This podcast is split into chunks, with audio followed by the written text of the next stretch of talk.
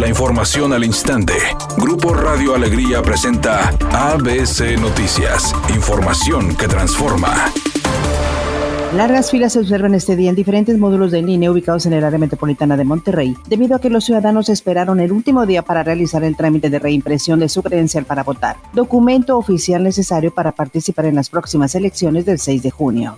Fernando Larrazabal, candidato panista la gobernatura, se comprometió a implementar campañas de activación física y asesoría nutricional en escuelas de educación básica y espacios públicos municipales, además de programas para hacer exámenes periódicos y prevenir y detectar enfermedades crónico-degenerativas que se han generalizado en el estado debido al sedentarismo provocado por el uso excesivo de celulares y otros dispositivos electrónicos, por lo que se contratarán a maestros jóvenes de educación física para que impartan educación física en instituciones educativas. Al señalar que con las vacunas que han llegado a México, este fin de semana se habrá vacunado el 34% de la población, el canciller Marcelo Ebrard informó que con la colaboración México-Argentina para fabricar la vacuna de AstraZeneca, América Latina tendrá producción propia de dosis. Es una gran noticia, es solidaridad y es lo que hemos venido reclamando México y Argentina en el mundo, que haya equidad, que haya acceso y que haya realmente solidaridad entre los pueblos.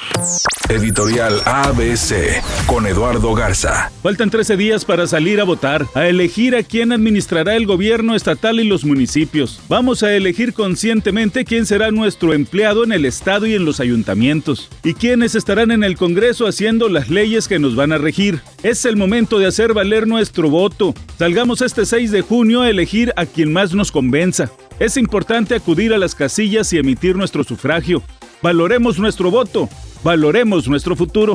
Tras conseguir la ventaja en contra de Chivas en la gran final del Clausura 2021 femenil, el entrenador de Tigres, Roberto Medina, se dijo contento por el resultado, a la espera de poder coronarse en terreno propio. El equipo está con una gran motivación y unos grandes deseos de competir para poder lograr esto que hemos trabajado durante un año. Sabe sobreponerse a las circunstancias y, y logra una ventaja que, es ventaja al fin y buena para nosotros.